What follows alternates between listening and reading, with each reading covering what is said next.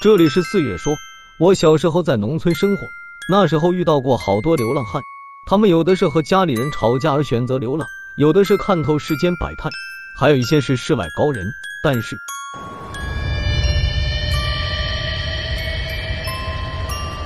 有一种让我现在想起都后怕，他们会下蛊，神踪不定，但是看起来和普通人没差别。我记得那年是夏天，我想去找我的发小李军去抓鱼。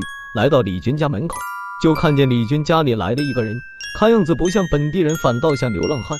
因为农村人都比较单纯厚实，所以李军的父母倒是很热情的请他进去做客。李军妈看见我，喊了一句：“思月啊，来找李军的吧，他在里面看电视呢。”我和李军父母问了一声好，就打量着眼前的陌生人，偷偷问李军妈：“这人是谁？”李军妈回到：“这人是个流浪汉，他就是来讨碗水喝。”就在这时，李军笑着跑出来。四月，你来了，走去抓鱼。李军妈听到后又开始骂骂咧咧了，整天就知道去河里，等下小心水鬼抓你。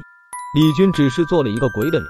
流浪汉看见后，就抱着李军说道：“这是你孩子啊，长张的真可爱，来，叔叔给糖你吃。”随后又转向我问道：“这位小弟弟，你要不要啊？”因为我不喜欢陌生人的东西，所以摇了摇头。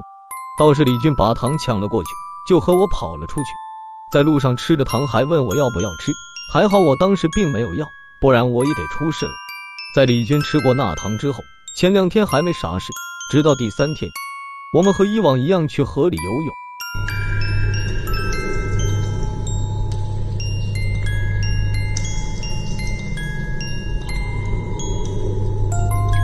只不过玩到一半的时候，李军突然溺水，正好当时有人路过，把他救了上来。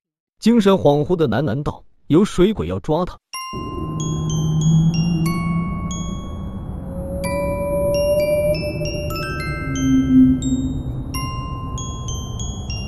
然后路人把他送了回家。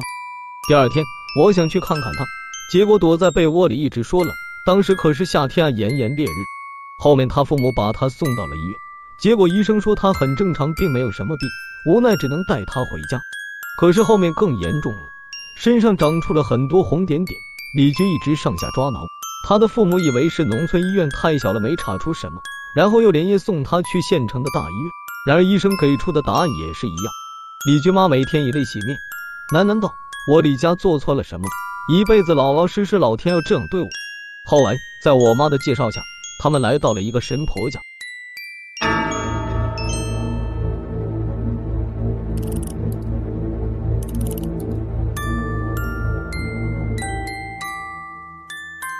里面用的是老式红色电灯泡，周围都是黄色布条，上面写满了各种奇怪纹理，中间有个神坛。李军被抬到中间，身体已经被他扣出了血，气息微弱。只见神婆在他身边手舞足蹈，嘴里念着我听不懂的语言。过了好一会，他停下了动作，转过身问了李军父母一个问题，也就是前个星期那样，是不是家里来过陌生人？李军父母颤抖的点点头，随后紧张的说道：“还请仙人救救我家孩子，您让我做牛做马我都愿意。”神婆看了李军一眼，叹气的摇摇头。李军妈见状，全身下软了，趴在地上。李军爸把她扶了起来，恭敬道：“仙人，难道真的没有办法了吗？”神婆思索了一下，随后说道：“有是有，只不过……”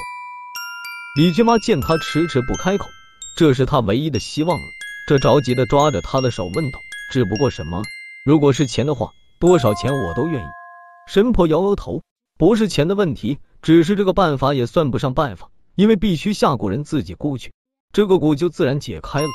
不过他们神踪不定，很难找到，更何况是让他自杀。李军妈听见这个答案，直接晕了过去。李军爸谢过神婆，然后又给一笔钱，之后便带着他们回去了。再后来，也许李军命不该绝，他在几天后竟然自己好了。同时，前天也出了一个重大头条新闻：某通缉犯犯了几条命案，现已被拘捕。这里是四月说，今天的故事就到这里，以上纯属瞎编，切勿当真。如有不是，还请退出。